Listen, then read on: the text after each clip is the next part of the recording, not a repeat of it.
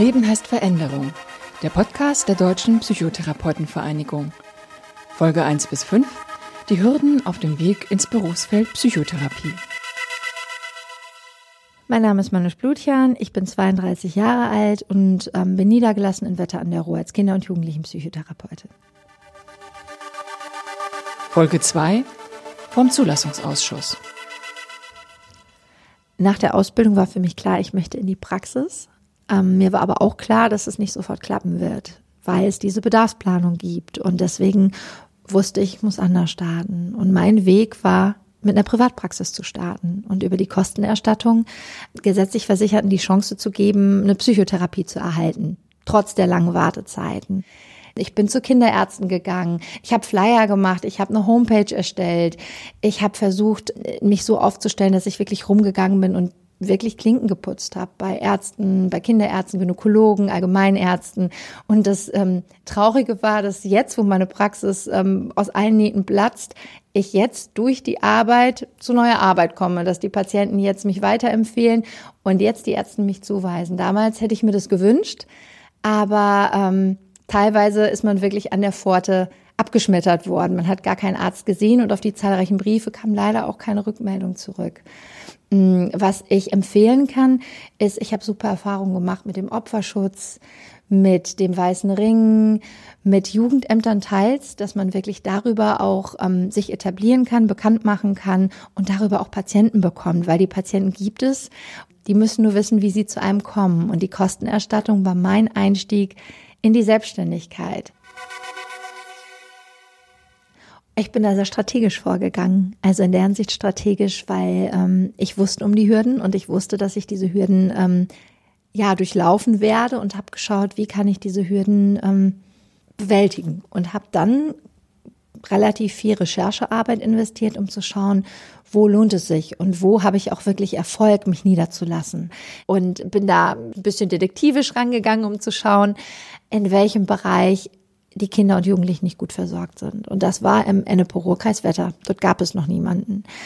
Mit der Privatpraxis habe ich das geschafft, 40 Bewilligungen durchzubekommen. Bewilligung bedeutet, ähm, dass gesetzlich versicherte Patienten bei mir in Behandlung kommen konnten. Und mit diesen Bewilligungen habe ich den Antrag gestellt beim Zulassungsausschuss.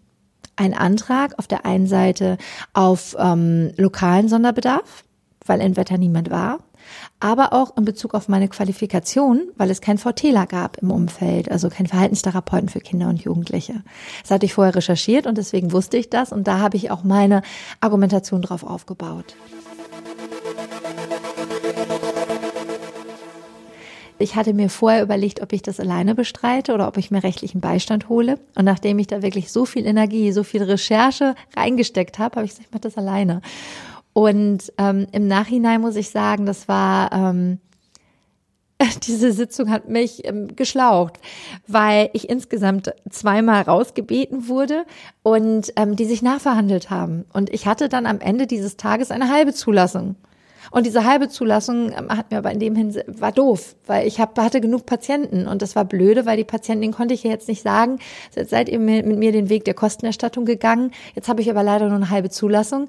Und ähm, ich habe dann weitergekämpft. Und dann habe ich mir den rechtlichen Beistand geholt und bin dann mit einem Rechtsanwalt in den Berufungsausschuss gegangen. Und in diesem Berufungsausschuss, da sitzt auch noch mal ein Richter dabei und über den Berufungsausschuss habe ich dann mit sofortiger Wirkung, es hat zwar leider noch bis Oktober gedauert, im Januar hatte ich den einhalben Sitz und es hat bis Oktober gedauert, ehe die Sache nochmal weiter verhandelt wurde. Und das war eine lange Durchstrecke. Die KV hatte in der ersten Verhandlung das fälschlicherweise ähm, angebracht, dass doch ein Forteler in der Nähe ist. Aber dieser Forteler hatte nur eine Ermächtigung für behinderte Kinder und Jugendliche. Und dieses Faktum habe ich nochmal in die Sitzung mit eingebracht und ich habe auch nochmal meine Bewilligungen, die Anzahl der Bewilligungen in der Sitzung nochmal angebracht. Ähm, man muss die davon überzeugen, das Gremium davon überzeugen, dass diese Zulassung doch wichtig ist, immer unter dem Versorgungsaspekt. In der Ausbildung bekommt man solche Tipps leider nicht. Diese Tipps bekommt man, wenn man netzwirkt, also wenn man Kollegen fragt, wenn man sich im Berufsverband zum Beispiel aktiviert, engagiert, da bekommt man Tipps und ähm, man sollte von den Erfahrungen auch ne, profitieren, derjenigen, die den Weg schon mal gegangen sind. Und da gibt's kein Patentrezept, sondern man muss sich diesen Weg erkämpfen. Und auf diesem Weg gibt Steine, aber diese Steine kann man manchmal auch mit Kollegen zusammen wegräumen. Die Praxis oder ähm, die hat sich so gut etabliert, dass wir ähm, Patientenanfragen noch und nöcher bekommen und ich das alleine nicht mehr stemmen kann.